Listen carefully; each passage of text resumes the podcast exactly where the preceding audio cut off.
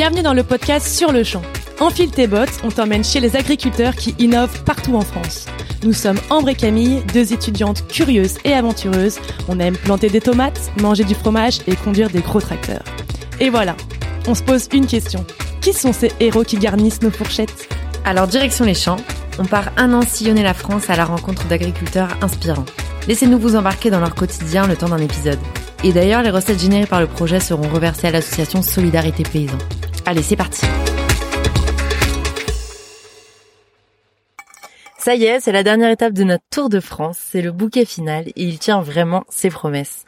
On est parti dans les Hautes-Alpes, en transhumance, aux côtés d'Olivier et de sa fille Chloé. Donc on a rejoint l'alpage du pic de Morgon, entraîné par les 1400 brebis et le doux son de leur sonnaille, et on a fait notre petit nid dans la vieille cabane du berger. On suit depuis une semaine donc le quotidien de ce duo de chocs passionnés, de leurs troupeaux, de leurs chiens qui sont assidus et protecteurs. Et ce coup-ci, c'est le sujet de la rétro-innovation qui a piqué notre curiosité, puisqu'on se demandait comment est-ce que le métier ancestral de berger se réinvente et s'adapte aux nouveaux défis et aux nouveaux enjeux de son écosystème aujourd'hui.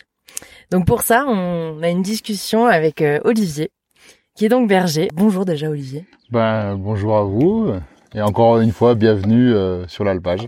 Merci. Est-ce que euh, tu pourrais définir un peu ton métier qui est pas forcément connu de tous? On n'a pas forcément la bonne définition du, métier de berger.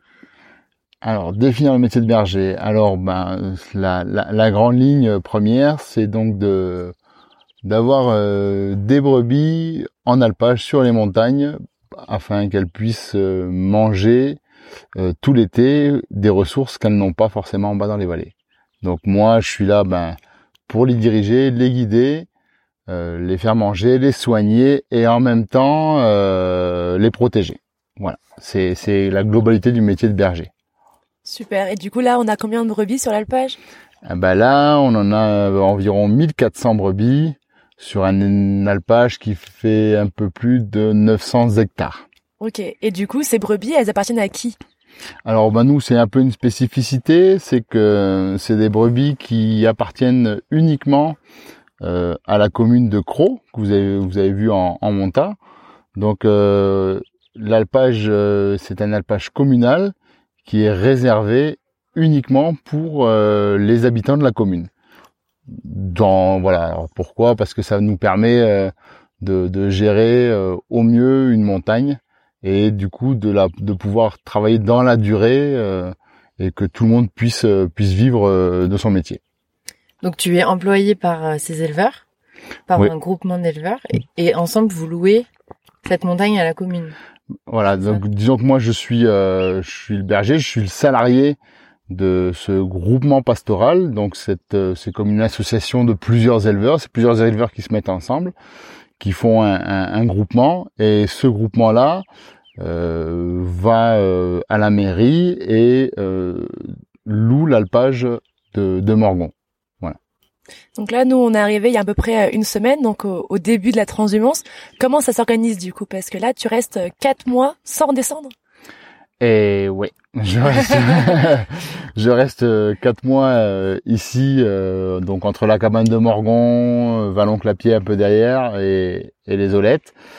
Et du coup, voilà, ça demande effectivement une, une grosse logistique. Et euh, ben voilà, j'ai beaucoup de chance parce que c'est euh, il y, a, y a évidemment ben voilà il y a Laetitia que souvent on, on voit pas voilà que du coup les gens voient pas sur les images, voient pas sur les photos. Euh, voilà c'est et c'est vraiment le travail de l'ombre et c'est c'est presque le plus et c'est même le plus ingrat au final hein, parce que vous voyez c'est aujourd'hui c'est moi que vous interviewez donc euh, les gens me voient et alors qu'elle ben non seulement euh, elle travaille en bas dans la vallée et là, pendant quatre mois, ben, la maison, elle, elle y fait juste passer, faire des lessives, prendre des courses. Et c'est elle qui nous fait le ravitaillement à chaque fois. Donc, euh, ça demande une grosse, grosse logistique. Et, euh, et je suis pas tout seul parce qu'en plus, euh, comme vous avez vu, ben il y a tout le groupement pastoral qui est là aussi, qui s'occupe de monter le sel, les croquettes, qui gère les héliportages. On a donc un président de groupement qui qui organise tout ça. Et euh, moi, je suis que finalement euh, la pointe de l'iceberg qu'on voit, et, j'ai tous ces gens qui sont euh, derrière moi, voilà, pour m'aider, voilà, pour m'aider sur l'alpage. Et sur l'alpage, justement, comment s'organise une journée type d'un berger avec son troupeau? Alors, ben, alors sur les sur les grandes lignes, en tout cas actuellement, hein, parce que si tu, comme euh, comme je sais plus te le dire, ça ça change euh, au courant de au courant de l'estive entre le mois de juillet, le mois d'août et le mois de septembre, octobre. Les journées sont pas les mêmes, le soleil se lève pas à la même heure, euh, les brebis se, se manipulent pas pareil. Donc actuellement, tu vois, on a un réveil plutôt tranquille vers moi vers 5h30, 5h45. Ensuite, euh, on a le, moment des soins. Donc là, on, ben, c'est le contrôle du troupeau complet, vérification des brebis, on, vérifie que tout va bien, qu'il n'y a pas de brebis qui, qui boitent, qui ont des blessures, qui ont des abcès. Voilà, tout ce qui, vraiment tout ce qui est soin, vérification du troupeau euh, en termes de, en termes sanitaires. On vérifie que tout va bien et que tout est ok euh, pour la journée qui va commencer. Donc on y passe euh, de 15, 30 à une heure, voire même plus si besoin. Mais bon, après, comme on fait ça, euh, comme moi, je, on y tous les matins, en général, entre 30 et 40 minutes suffit euh, à peu près à faire le boulot. Mais bon, euh, sur une journée de pluie ou des choses comme ça, ou si ça boite beaucoup, ben, il faudra y être un peu plus assidu. Donc voilà, là, on soigne très tôt le matin. Comme ça, il fait frais. Les brebis, ça les dérange pas trop parce que là, tu vois, il fait vraiment très chaud. Mm. Euh, donc là, faire ça maintenant, c'est pas jouable, ça, ça les fait transpirer. Enfin, c'est pas agréable ni pour elles ni pour nous. Euh, donc voilà, on fait nos soins. Après une journée, en général, une fois que j'ai fini les soins, euh, eh ben j'en profite euh, pour euh, boire mon café, boire le café, faire le petit déjeuner, essayer de manger un bout de pain confiture, histoire de prendre des forces avant de, partir, du coup, bah, souvent, bah, se laver les mains, repartir, préparer les sacs, préparer les chiens, faire les faire sortir les chiens pour que tout le monde prenne un peu l'air. Et après, on part en garde, donc euh, dans des quartiers, euh, quartiers du matin. On va actuellement essayer de garder jusqu'à euh, au moins jusqu'à midi, hein, selon selon la chaleur, mais en général actuellement c'est ça, jusqu'à midi avant que les brebis ben, se mettent en chaume, elles arrêtent d'avancer, elles se mettent les unes contre les autres pour se protéger de la chaleur. Donc là, on les met en chaume. Euh, là, actuellement, on est près de la cabane, donc euh, c'est impeccable. On les met à la cabane, à la chaume. En général, au moins jusqu'à 16 heures, les brebis, elles bougent plus parce que le soleil est, costaud. Et donc, euh, ben, nous, on en profite pour, sous, en général, ben, faire son linge, se laver, manger un bout et, et le mieux faire une petite sieste. Voilà, enfin dis une, petite sieste. Euh, euh, moi, si je peux dormir euh, deux heures, je dors, je les prends volontiers. Parce que après, du coup, on va repartir aux environs de, de 16h30, 17h, hein, le temps de se réveiller, de remettre tout en route, de, de préparer les filets, ouverture des filets, reboire un café. Et là, on repart en général jusqu'à 21h, 21h30 sans trop de soucis. Euh, là, 21h30, euh, ben après, euh, du coup, ben rentrer tout le monde au, au filet, au parc pour les protéger pour la nuit. Et ben après, ben ranger les affaires, se préparer à manger et aller au lit. voilà. Et puis tu vois, donc le temps de tout faire ça, en ce moment, tant que les brebis arrivent vers 21h30, le temps de donner à manger aux de protection, aux bordeurs, de ranger ton sac, de commencer à te faire un peu à manger. En général, il est 22h, 22h30. Le temps de manger, de se poser un chouille, eh ben, tu es vite à 23h, minuit et il faut se lever à 5h30, 6h demain matin. Ouais, donc ça fait quand même des journées euh, bien remplies. Et euh, c'est vrai que là, quand on regarde le paysage, on est dans un cadre idyllique, euh, il fait beau, on sirote euh, un petit sirop à la menthe, ça paraît vraiment voilà être le paradis. Mais est-ce qu'il y a des choses aussi un peu reloues que les gens voilà se, rendent pas bien compte en fait de ce que ça peut être, par exemple les mouches, le fait de devoir toujours calculer si on a assez de nourriture, etc. Ah, ah bah oui, après c'est, bah alors évidemment il y a toute la gestion, toute la gestion de l'herbe. oui, comme tu dis, les, les mouches, c'est voilà, ça fait partie des, choses. Nous, on le voit parce que souvent les gens, quand ils viennent, ils, enlèvent un peu les mouches des assiettes ou ils essaient de manger. Euh, bon, c'est peine perdue. Hein. Il y a, il y a 1400 bêtes qui sont collées à la cabane. Euh, autant te dire que des mouches, il y en aura pour de vrai. Euh, donc on va, on va essayer de fermer la porte de la cabane. On va se mettre vraiment étanche pour essayer de dormir parce que sinon c'est, juste pas possible. Donc voilà. Après, bah, c'est la gestion aussi des randonneurs, des vacanciers. Et voilà, c'est tout ça que les, gens imaginent pas forcément ou euh, ou tu vois par exemple les gens vont venir juste là devant la cabane euh, à 13h au moment où moi je viens de me poser dans mon lit pour essayer de me, reposer un peu, les chiens vont aboyer, les brebis vont bouger. Euh, voilà, c'est c'est tout ça qui est compliqué euh, à gérer aussi. Quoi. Il y a des moments aussi beaucoup moins rigolos en garde avec des orages, de la pluie, des journées qui sont plus dures que les autres. Oui, évidemment, il y a des, des, journées qui sont compliquées. Elles font forcément, euh, forcément partie du boulot. Euh, J'ai tendance à dire que si t'es berger et que tu te et que tu te bats contre la météo, change tout de suite de métier. Mm, mm. Euh, la météo fait partie de notre boulot euh, en plein. Je veux dire, si tu commences à te lever le matin, alors je préfère évidemment les belles journées comme aujourd'hui. Tu vois, grand ciel bleu, c'est évidemment bien plus agréable. Mais si tu commences à te lever le matin à regarder le ciel et à voir que c'est un peu couvert, que c'est gris, qu'il y a du vent, euh, ou qu'il et que tu commences à, à, ronchonner un peu en toi, que tu es là, tu dis il va pas faire beau aujourd'hui. Ah, c'est pas la peine. C'est pas la peine parce que ce sera comme c'est une évidence quoi. Et euh, si tu travailles dans la nature, tu tu te bats pas contre elle. Tu au mieux tu tu baisses la tête et tu t'y fais, tu vois, tu te dis voilà, tu essaies d'être sympa, tu dis essaye de m'accepter avec toi et mais tu travailles avec elle, voilà. C'est ou c'est elle qui travaille avec toi, voilà. Il y a autre chose que je sous-estimais aussi beaucoup avant d'arriver, c'est la technicité que c'est de conduire un troupeau, encore plus avec euh, plus de 1000 brebis. Euh, ça va pas tout droit jusqu'à jusqu'à à la destination. On passe par des des vallons, par des biais bien précis et et ça s'apprend avec le temps. Et ça s'apprend avec le temps, ça c'est sûr. Oui, les brebis, euh, les brebis, elles marchent, elles ont, elles ont un chemin naturel qu'elles prennent. Euh, tu pourras pas faire monter des brebis euh, tout droites sur un, sur une plate. Elles, elles vont pas monter comme un randonneur droit dedans pour arriver vite en haut. Non, il y a, y a beaucoup de technicité sur le, sur le métier. C'est ce qui rend le métier passionnant parce que c'est vrai qu'effectivement, on a souvent la, la carte, l'image d'épinal du berger assis avec le l'herbe dans la bouche mais c'est oui c'est vraiment c'est vraiment euh, c'est un métier qui est très technique bah, de connaissances générales après de, de, comment diriger un troupeau à quelle heure le diriger. Et c'est ce qui rend le métier euh, passionnant euh, et, et c'est vraiment un métier voilà bah oui qui s'apprend qui s'apprend tout doucement et après avec les années avec les montagnes.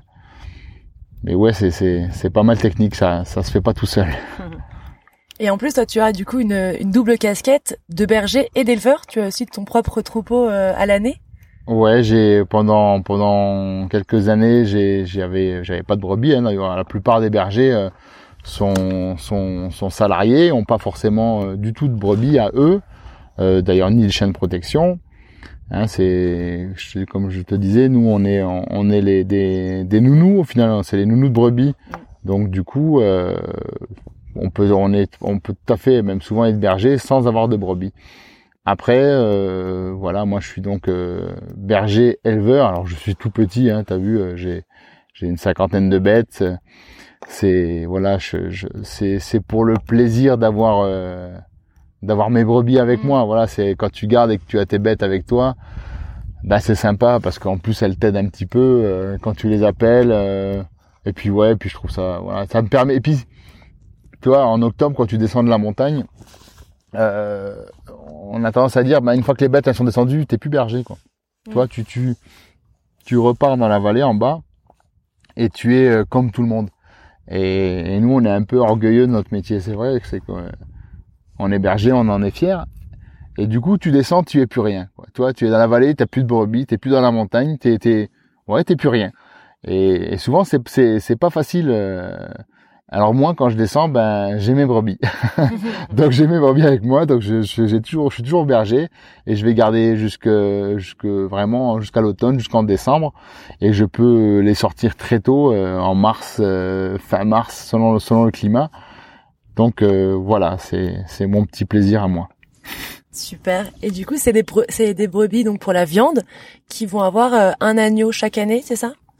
Ouais, tout à fait. Bah, toutes les brebis qui sont ici euh, sont des brebis euh, viande, hein, donc elles vont pas, on fait pas de lait, on peut pas faire de traite ici. Hein, tu, tu peux pas, tu imagines pas forcément monter des camions dans les, on pourrait pas faire de la traite euh, sur les montagnes, en tout cas pas sur les nôtres.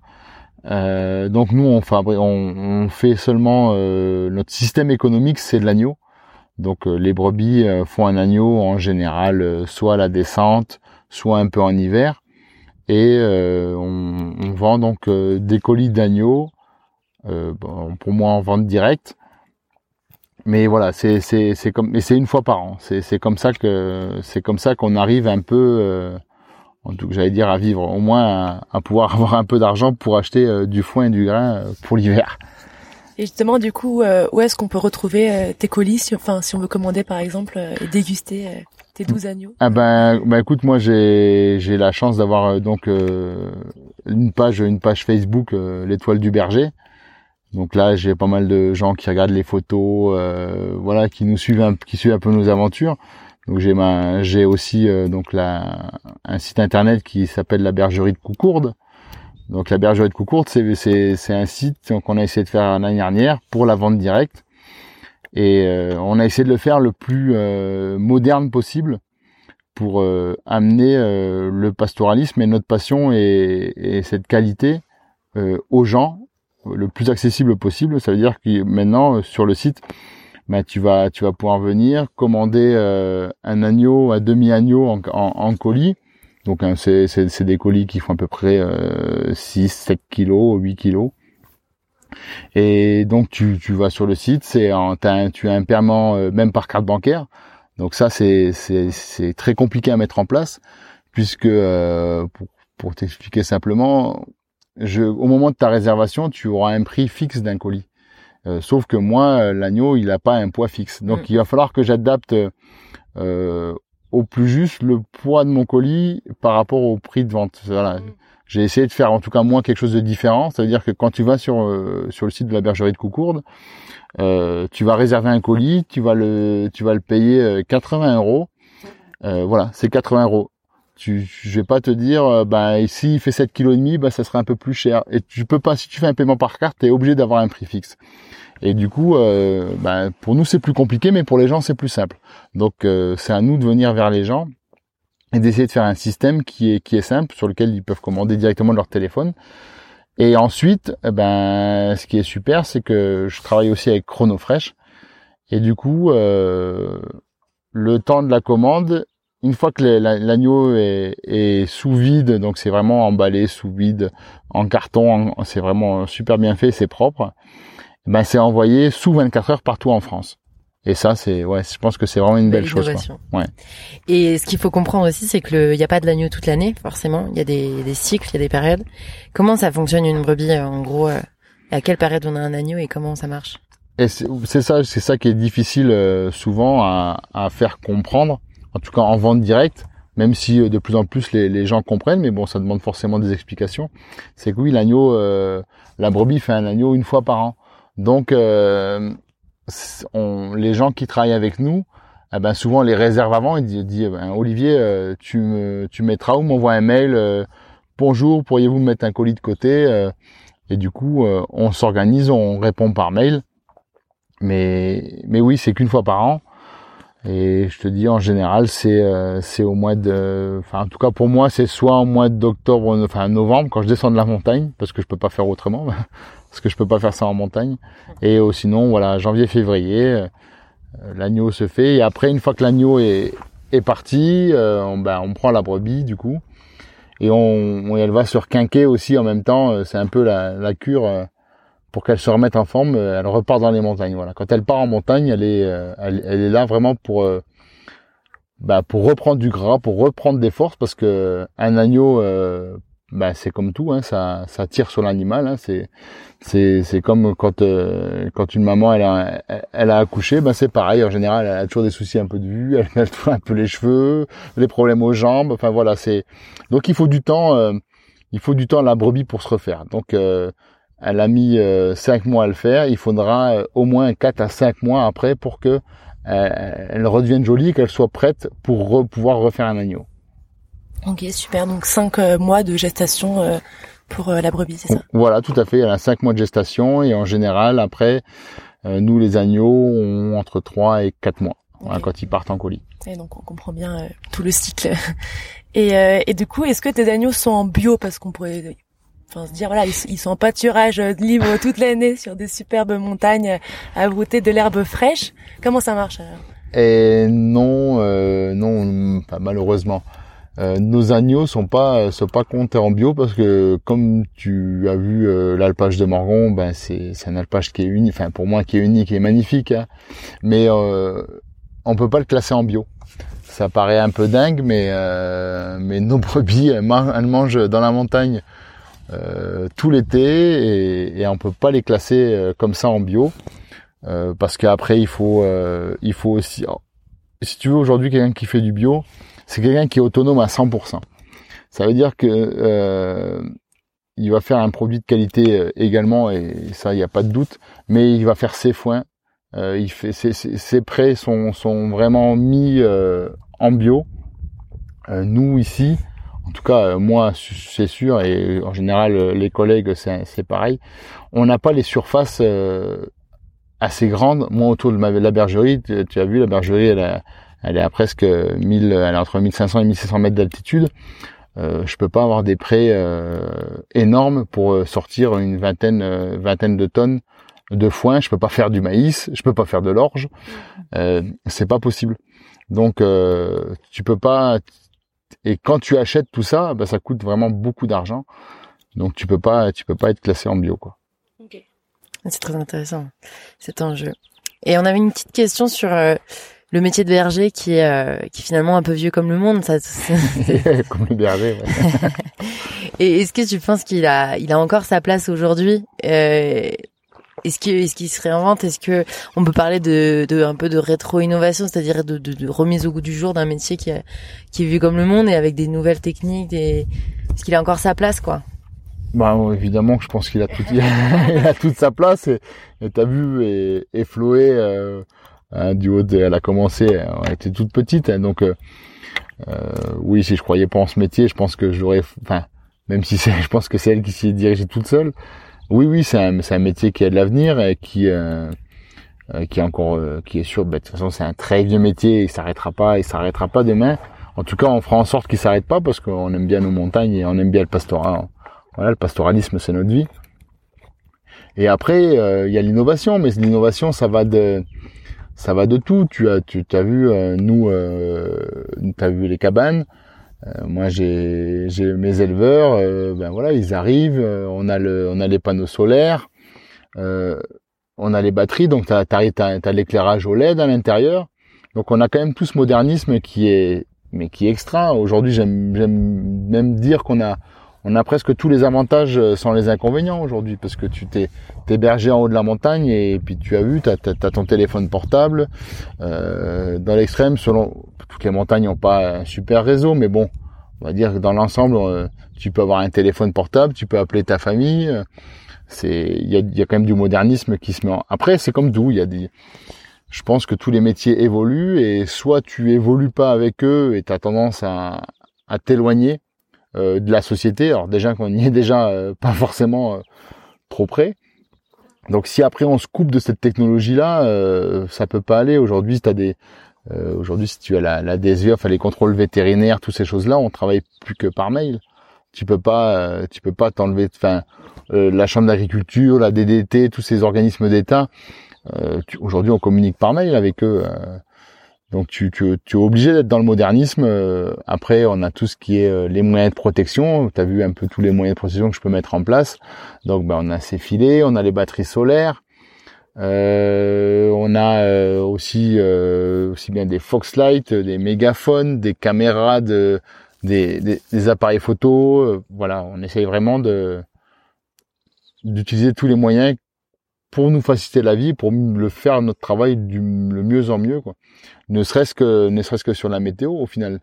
Si tu regardes, tu as, tu as du réseau sur ton téléphone, euh, tu connais ta météo à trois jours, au moins deux, trois jours euh, à peu près sûr. Ah bah, tu peux voir si demain il va pleuvoir, est-ce que ce soir il y aura des orages? Ben, purée, mais ça c'est, c'est ultra pratique. Moi, je me souviens, pour, pas pour faire mon vieux, mais euh, mais ma femme me ramenait le, le journal, j'avais la tendance, enfin j'avais la météo sur le journal. Donc déjà le journal des fois il arrive avec un peu de retard. Et euh, et la météo, alors t'écoutes la radio, mais la, la radio elle va te dire euh, tu vas voir la météo, mais pas forcément celle de demain, mais c'est pas aussi précis qu'aujourd'hui avec les téléphones. Mmh. Donc ça, ça t'aide vraiment à, à bosser. euh, tu as tu as des, des radars météo- météorologiques sur ton téléphone, tu vois les orages, tu peux euh, tu peux voir les nuages de pluie qui arrivent. Ben ça change la vie entre savoir entre partir avec, juste avec ton bateau et, et ta veste.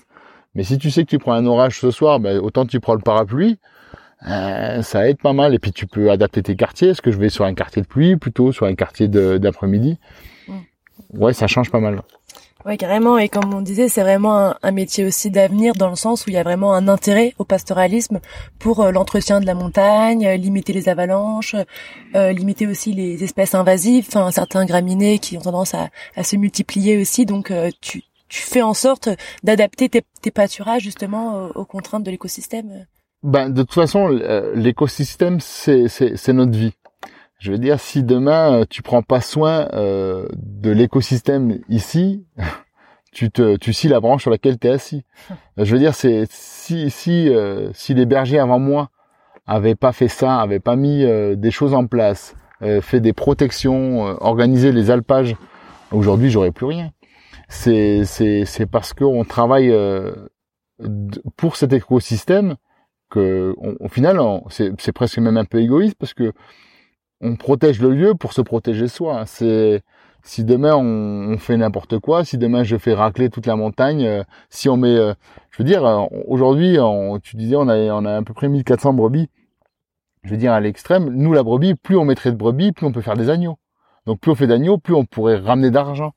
Donc après, euh, tu sais, au final, c'est pas euh, mettre une des brebis, c'est pas la brebis quand si tu l'achètes, c'est pas forcément ce qui coûte le plus cher. C'est la nourrir qui coûte cher. Euh, et on pourrait mettre euh, 2000 brebis après tout sur la montagne. euh, ça irait hein, cette année. Hein, je veux dire, euh, il y a des années où il y a peut-être plus d'herbe. euh, tu, tu, tu, alors bon, je te parle pas du travail, ça serait un peu pour moi si je vais transpirer un peu. Hein. Mais bon, pour exagérer, mais tu, je veux dire, tu peux mettre 2000 brebis là, sur cet alpage. Bah, tu vas partir, ça va être comme devant toi, là, ça va être à ça va être à la terre. Il y aura plus rien, quoi. Les brebis, elles auront vraiment raclé la montagne. Ok, bah ça va faire cette année, tu auras fait quelque chose. Mais sauf que l'année prochaine, ben, l'herbe, elle sera plus là, quoi. Enfin, elle va mettre beaucoup plus longtemps à repousser. Il y aura du coup des, espèces invasives comme le nard, de des, des, des, graminées qui vont sur du, qui sont de là par le surpâturage. Euh, tu y gagnes rien, quoi. C'est, donc il y a vraiment une gestion et, et on a une gestion ça de, de protection avec des MAE, donc sur des sur des espèces invasives comme on a vu sur le querelle ou des choses comme ça, où ça demande beaucoup de travail puisque euh, il va falloir euh, tenir les brebis, il faut qu'elles mangent serrées à cet endroit-là. Euh, mais c'est des espèces qui sont invasives et c'est bon, elles, prennent une place, donc il n'y a plus rien qui pousse en dessous d'elles. Et le problème, c'est qu'après, il y a, y a plus de biodiversité. Si ici, il y a plus de brebis qui passent, euh, il y a que des arbres qui s'y mettent, il y a que des rhododendrons. Ça va fermer tout l'écosystème. Et du coup, bah, il y aura, tu auras plus de marmottes ici, tu auras plus les mêmes fleurs. Tu auras euh, les chamois, ben c'est pas sous les mélèzes là-haut, c'est nous, c'est que des, où c'est que de la terre, il y a plus de soleil qui passe, qui, qui vont manger.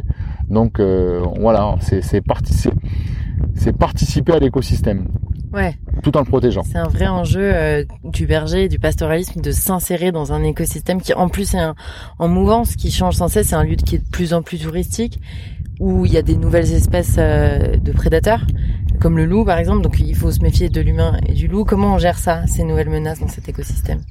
Eh ben, je te dirais que le, le, le- la meilleure façon de le gérer, c'est d'essayer de les- de- d'ouvrir son esprit au maximum et, euh, et d'essayer de pas rester campé sur ses positions à tout niveau, que ce soit sur la prédation ou sur les vacanciers.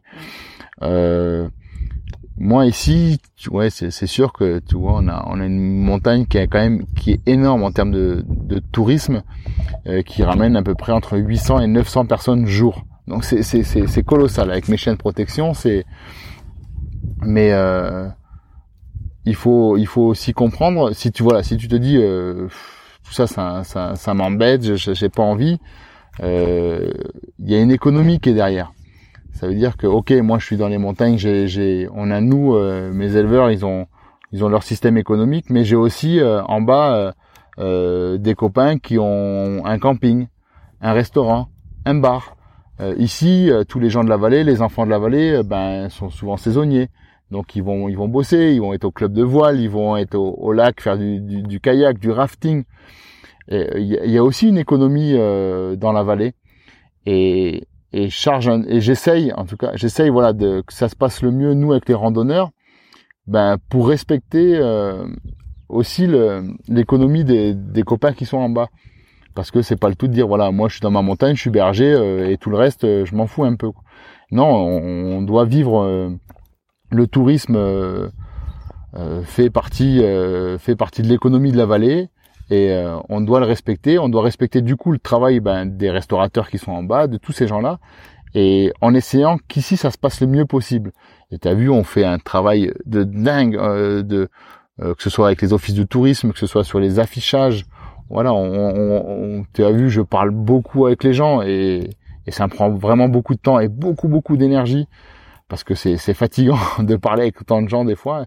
Mais en même temps, si tu t'ouvres pas aux gens, ben tu leur apprendras pas. Et c'est souvent euh, tu trouveras toujours des gens bêtes mais dans la plupart des cas c'est juste que les gens savent pas quoi. Mm. tu vois ils sont, au, ils, sont ils arrivent aux abreuvoirs t'as le troupeau qui descend ça fait 6 heures qu'ils mangent. En plein soleil il a qu'une envie c'est d'aller boire.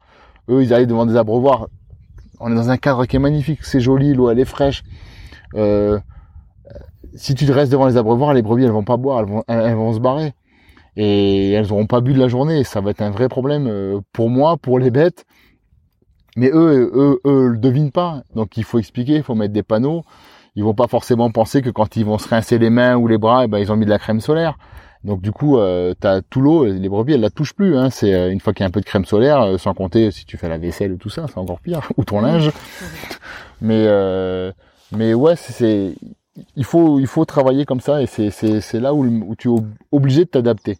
Voilà. Et si tu t'adaptes pas euh, à tout ça, euh, ben le, le, au final c'est toi qui te tapes la tête contre une pierre. Quoi. Et en général c'est pas la pierre qui casse. Quoi. Donc du coup, si on peut déjà donner des petits conseils euh, à nos auditeurs, si jamais ils croisent un troupeau de brebis, on peut dire qu'il faut vraiment le, le, contourner assez largement, pas le traverser. Euh... Ouais, voilà, c'est c'est c'est voilà, jamais jamais couper un troupeau, jamais rentrer euh, dans, dans un troupeau de brebis euh, essayer de le contourner euh, assez largement. À la limite, en général, on nous voit ou on nous entend d'assez loin. Pas hésiter vraiment à prendre large. Ça sert à rien de venir. Euh, on a les chiens de protection. Les chiens de protection, il va pas, il reste pas autour du troupeau. Hein. Lui, son travail, c'est c'est d'enlever, c'est d'enlever la prédation, c'est de d'aller voir ce qui se passe. Donc, ils vont forcément voir les gens. Donc, on met des panneaux d'information. et quand tu as un, tu as un, chien de protection qui, qui vient vers toi, ben c'est de rester calme. Lui, il vient juste voir. Le chien de protection, il va venir. Il, je comprends. Hein, c'est quand il quand il moi j'ai des chiens, ils font 70 kilos. Euh, quand tu quand tu quand tu connais pas trop les chiens, quand tu voir tu as peur des animaux des chiens, moi je comprends que ça puisse impressionner. Mais euh, mais en tout cas, ça sera pas en levant le bâton pour taper sur le chien. Ça sera pas en lui mettant un coup de lacrymogène que ça va arranger les choses, quoi. Ça c'est sûr. Le chien, il va venir en aboyant. Souvent, il va sentir une fois qu'il a vu que c'est pas ok, ça c'est pas un danger pour mon troupeau, il va repartir ou il va accompagner en marchant derrière euh, les randonneurs ou les vélos. Et les vélos c'est pareil. Si tu es en vélo, ça sert à rien de, mettre gaz sur les pédales et d'aller dire euh, tu iras pas plus vite que le chien en montagne. je te l'assure. Donc le mieux c'est de descendre du vélo et c'est d'être tout calme. Au limite c'est bah, au troupeau, c'est bah, file au troupeau. Voilà, et on continue son chemin tranquillement et, et en général, tu as vu, il y a plein de gens ici et tout se passe, tout se passe bien. si ça se passe mal, en vraiment, euh, si ça se passe mal en général, c'est des mauvaises actions des gens, quoi. Mais après, on peut pas tous connaître les bonnes actions. Et pareil aussi, du coup, on, on, évite de caresser les chiens aussi. Ouais, les chiens de protection. Euh, euh, alors c'est on, on demande de pas les caresser, c'est pas pas. Nous on les sociabilise. Hein. Moi chez nous on a, moi j'ai, on a le plan d'eau en bas. Euh, on les fait aller en ville, on leur fait des tests avec les vélos, on, les, on, leur, fait vivre plein de petites situations. On rentre dans les bergeries avec des parapluies, on rentre. Enfin voilà, on, on habitue nos chiens, on les sociabilise. Ah bah, ils sentent qu'on parle d'eux. Voilà, c'est ça.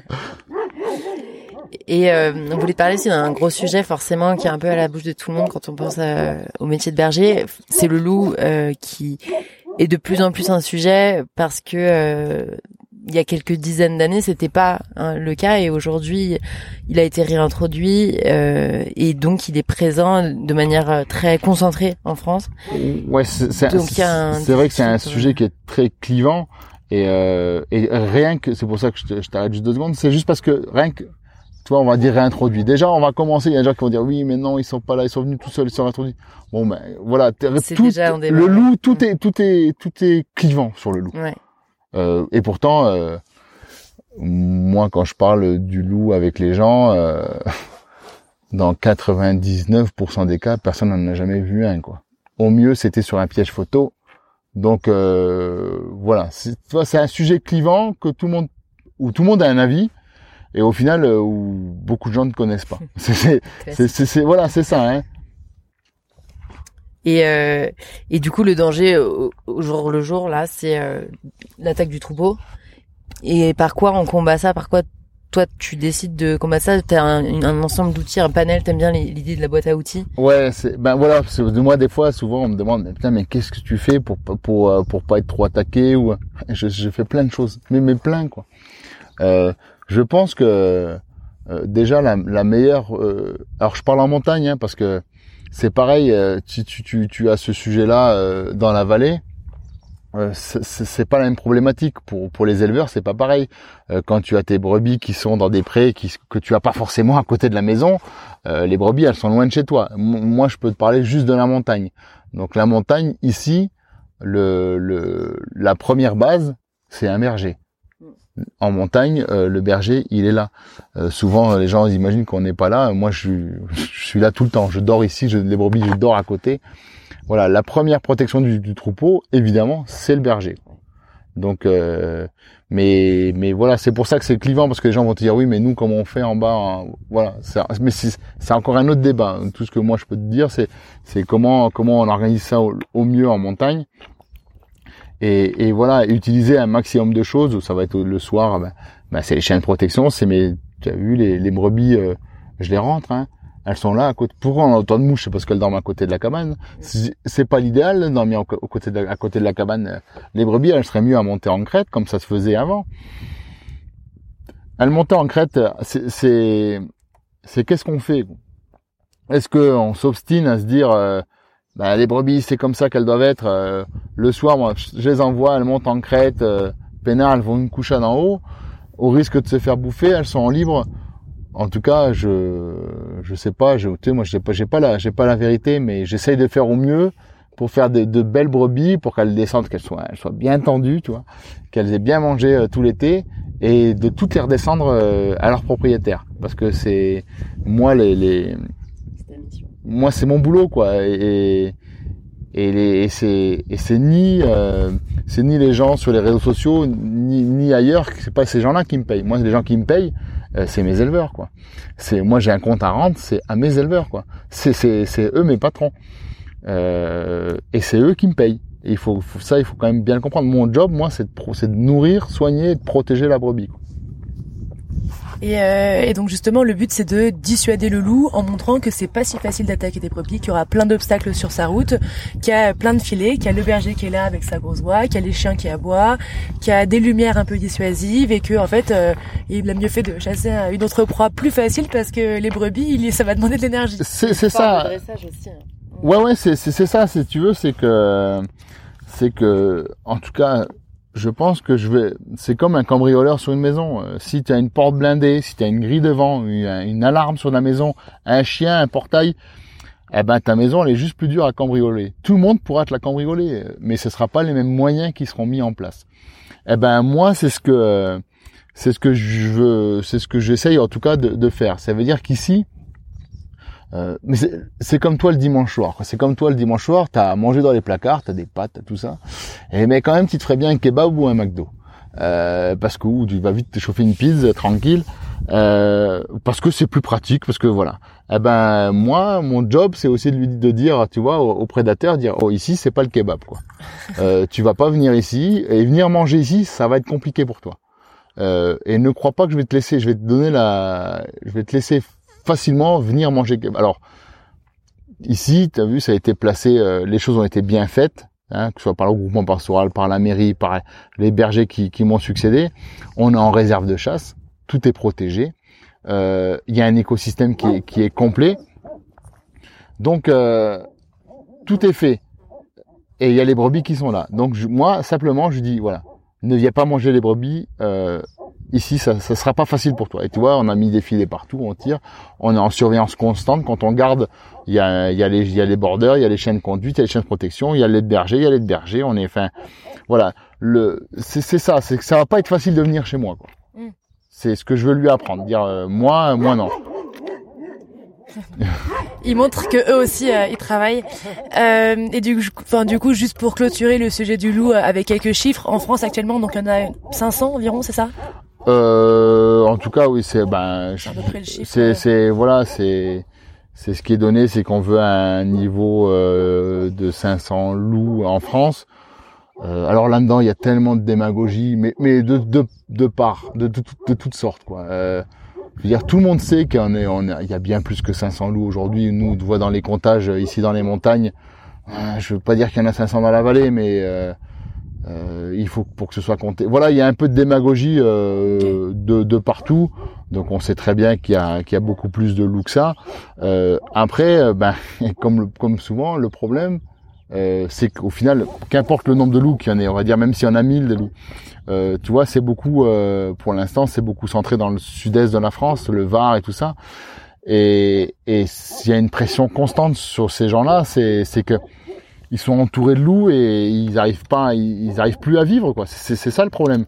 C'est, je veux dire, demain, demain, euh, il y avait, si demain t'as un loup et si les gens, euh, on leur bouffe pas, si le loup bouffait pas les brebis, euh, ils s'en foutraient euh, du loup. Je veux dire, c'est surtout qu'ils perdent leur leur gagne-pain, leur leur patrimoine, parce que quand tu as, si t'as si as 20 brebis qui, ou 30 brebis qui sont bouffées, c'est des années de, de, de sélection de troupeaux, t'as une maille qui est, qui est la tienne, et, et voilà, c'est tout ton système économique. Personne ne viendra te donner à manger euh, demain quoi. Ouais. Donc juste pour mettre en perspective, en France actuellement il y a environ 600 euh, 000 brebis et euh, on peut dire qu'il y a eu 1% de, de morts chaque année, 6 000. Euh, bah je, je, te dis j'ai pas j'ai j'ai hein, pas j'ai pas voilà mais mais le problème c'est que je mais qu'importe à la limite que ce soit même 1% même même s'il y avait 0,2% parce qu'il y avait un million de brebis en France, le problème c'est que c'est 0,2% eh ben c'est ces gens-là, c'est ce qu'il y a des gens qui perdent euh, euh, tous les ans des brebis. C'est toi, on va dire dans le nord de la France ou en Bretagne, il y a des gens qui ont des brebis qui n'ont pas de problème et ils ont plein de brebis. Donc les statistiques sont, tu vois, les chiffres, tu, en dis ce que tu veux. Euh, même s'il y a de 0,2% des gens qui, qui où les brebis se font bouffer par de la prédation, sauf que ces gens-là perdent 50 brebis, 100 brebis, qu'ils n'arrivent plus à travailler. Voilà. Et, du coup, si tu ramènes ça en France, effectivement, ça fait pas beaucoup. Mais mais mais il y a des gens qui arrivent plus vivre. C'est ça le problème. Et pour euh, finir euh, et clôturer cet échange, vous voulez parler de tout l'aspect euh, vocation de ce métier qui est hyper important aussi et transmission parce que c'est un métier qui on n'a pas besoin de diplôme pour être berger en soi, il faut se former auprès de quelqu'un qui a lui-même eu cette vocation et cette envie de, de, dédier une grosse partie de sa vie à ce métier. Toi, comment ça s'est passé et, à qui est-ce que tu t'essayes de, de transmettre cette envie? Alors ben moi, euh, moi ça vient euh, de mon berger à moi, euh, qui est qui est Jean-Luc, qui lui m'a tout appris, qui lui m'a fait voilà, qui qui m'a fait rentrer dans ce monde-là et à qui forcément ben je dois je dois beaucoup si ce n'est tout. D'ailleurs c'est c'est lui qui avait cette montagne-là. Hein, J'ai gardé avant sur d'autres montagnes et puis au moment de, de se reposer un peu et de la prendre un peu plus à la cool. Euh, pour pouvoir espérer un temps soit peu d'avoir euh, une petite retraite, même s'il arrive quand même à les garder un petit peu au mois d'août euh, chez quelques copains ou chez quelques amis. voilà, moi c'est cette transmission là c'est faite par ce biais-là, par le biais de Jean-Luc, et, et c'est génial et, et c'est un peu aussi ce que j'essaye de faire de mon côté, quoi. C'est-à-dire la chance que j'ai eue de cette rencontre.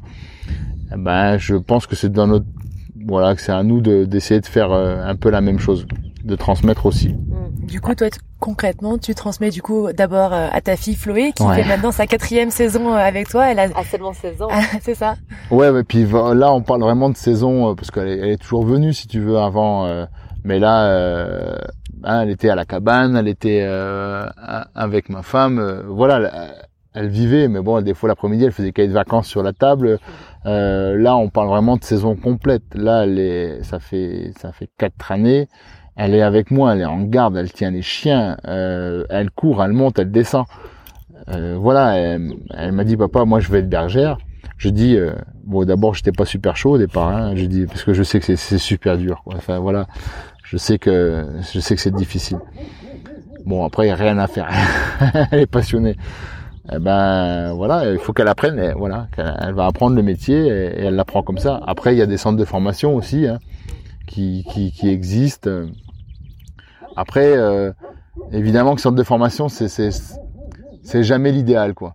Mais en même temps, tu peux pas tu peux pas lancer la pierre. Je veux dire, euh, il faut bien quelque chose, il faut bien une théorie euh, de base. Je veux dire, évidemment qu'ils peuvent, peuvent pas t'apprendre la montagne, mais ils vont quand même te donner les premières clés, les premiers les premiers outils de ta caisse pour rentrer dans ce monde de berger, quoi. Ouais, super, c'est trop chouette en tout cas pour nous de voir qu'il y a cette passion qui se transmet euh, à ta fille, euh, aux aides bergers qui viennent aussi euh, à chaque saison. Et, et tu vois, c'est des gens que, que je rencontre bah, des fois sur un alpage euh, ou bah, via sur l'étoile du berger, bah, pareil, tu vois, tu, tu reçois un petit message Messenger, tac, bah, tu prends un peu contact, des gens qui disent tiens ça me plaît bien quand même. Euh, après, tu, tu discutes longtemps au téléphone, mais longtemps au téléphone le soir. Hein. Et, euh, et, puis jusqu'à un moment, tu dis, bah écoute, allez, viens voir un coup avec moi si tu veux. Euh. mais c'est pareil, ces gens qui viennent, euh, enfin, je veux dire, c'est, ils en veulent parce que, je veux dire, ils viennent, de, ils viennent bénévoles, quoi. Ils sont là, euh, ils donnent de l'énergie, du courage pour changer de vie. Et souvent, les gens leur disent, ah bah, quand ils, ils, en général, ils y arrivent parce que c'est des gens qui ont, voilà, on arrive à les passionner, ils sont piqués par la laine après. Euh, mais euh, ils ont une belle vie après, ils, en tout cas ils ont une vie qu'ils aiment. Et on leur dit, bah, souvent, bah, t'as as de la chance toi. Ah bah non, ils ont pas eu de chance ces gens-là. Ils ont pris leur courage à deux mains. Ils ont peut-être été voir un berger ou ils ont pris contact avec un berger et, euh, et ils y sont allés et, et ça et c'est jamais facile euh, de quitter. Mais tout est accessible. Quand mais bien sûr que c'est accessible. Il y a, mais c'est difficile. Ben, c'est pas facile. Il faut un, il faut du physique, il faut un moral, il faut euh, il faut beaucoup de courage. Il faut je parle même pas de compter ses heures de travail parce qu'on n'en parle même plus de ça. Je veux dire, je peux parle même pas d'heures de travail parce que sinon c'est c'est pas jouable. Mais mais voilà, mais il y a il y a tellement d'autres choses derrière qui sont qui sont intéressantes. Et là justement, il y a le chant des sonnailles euh, qui sonne euh, bientôt la fin du podcast. C'est Chloé qui rentre avec euh, le troupeau à la cabane. Juste pour finir, est-ce que tu pourrais nous dire quand même qu'est-ce qui t'anime au quotidien, qu'est-ce qui te t'aide à te lever le matin à 6h30 chaque jour pendant Il y a tellement de choses qui me font me lever le matin. Euh, le, tu vois, comme tu comme tu dis là, le bruit de sonnailles. Euh, mais c'est même plus fin. Bon, évidemment, hein, t'es à la montagne quand tu t'aimes le matin, que t'as le soleil qui est là déjà. quand tu fais chauffer ta café, tu sais l'odeur de la cabane, le le café qui chauffe dans la cabane. Il n'y a plus qu'ici que tu retrouves ça, cette odeur de, de café dans la cabane. Euh, tu te lèves, le soleil, c'est c'est le début quoi. C'est c'est on se lève au jour, ça arrive. Tu c'est ça c'est extraordinaire. Après les brebis, ben le ça je sais pas, c'est mais même l'odeur moi même l'odeur, elle, elle, me passionne quand mes, quand les brebis, euh, elles passent dans l'herbe, euh, qui, a du, que ce soit euh, dans, dans, les fleurs, dans le serpolet, dans, enfin il y a du thym, il y a de tout. Ça, ça dégage une odeur de laine chaude, de la poussière. tout est beau. C'est, c'est... on confirme, on confirme. On a ouais, partagé ça pendant un, un, petit séjour ici et c'est vrai que on, on sent cette, cette, passion qui s'en dégage et ce et ce beau en fait au quotidien qui est, qui est aussi super agréable. En tout cas, euh, merci beaucoup euh, Olivier pour pour ton temps, pour euh, toute la transmission que tu nous as aussi faite au cours de ce séjour. Et on peut dire à nos éditeurs quand même que si jamais ils passent au pic du Morgon pendant l'été, ils pourront quand même déposer un petit saucisson ou un petit paquet de M&M's. C'est le petit péché mignon du berger qui fait toujours plaisir. Les M&M's, oui oui. Ben merci à vous. Merci à vous d'être euh, d'être venu, euh, d'être resté, de l'avoir fait euh, de façon entière, véritable, de pas être venu une après-midi vite fait pour faire deux photos, trois vidéos, d'avoir vraiment voilà ben, pas essayé, d'avoir partagé mon quotidien, voilà parce que c'est pas le tout de venir faire une émission, c'est pas le tout de dire bah voilà il faut faire comme ça machin, mais mais voilà, là, moi, je, je vous ai, j'ai rencontré des gens qui avaient vraiment envie, quoi. Voilà, envie de euh, de m'écouter, envie d'apprendre. Et, et, ça, c'est super. Et, euh, ouais, c'était c'était une chance aussi pour nous bah, d'avoir aussi euh, votre regard et de que vous puissiez ben bah, parler de nous, euh, notre passion, parler des montagnes et des brebis, ben ailleurs que dans nos montagnes, quoi. Ouais, on se rend compte de la chance que c'est et merci encore à toi. On clôture euh, grâce à toi cette année en beauté. merci Olivier, à très très vite. Merci à vous. On se retrouve le mois prochain pour un nouvel épisode en bonne compagnie. Et si ce petit parcours à la fin vous a plu, vous pouvez vous abonner à Business au Bouffe pour les autres épisodes. Ou souscrire à un abonnement cultivons-nous.tv qui diffuse nos reportages vidéo. Et vous pouvez suivre nos aventures sur notre compte Instagram sur le champ 2020 ou notre page Facebook sur le champ. Allez, ciao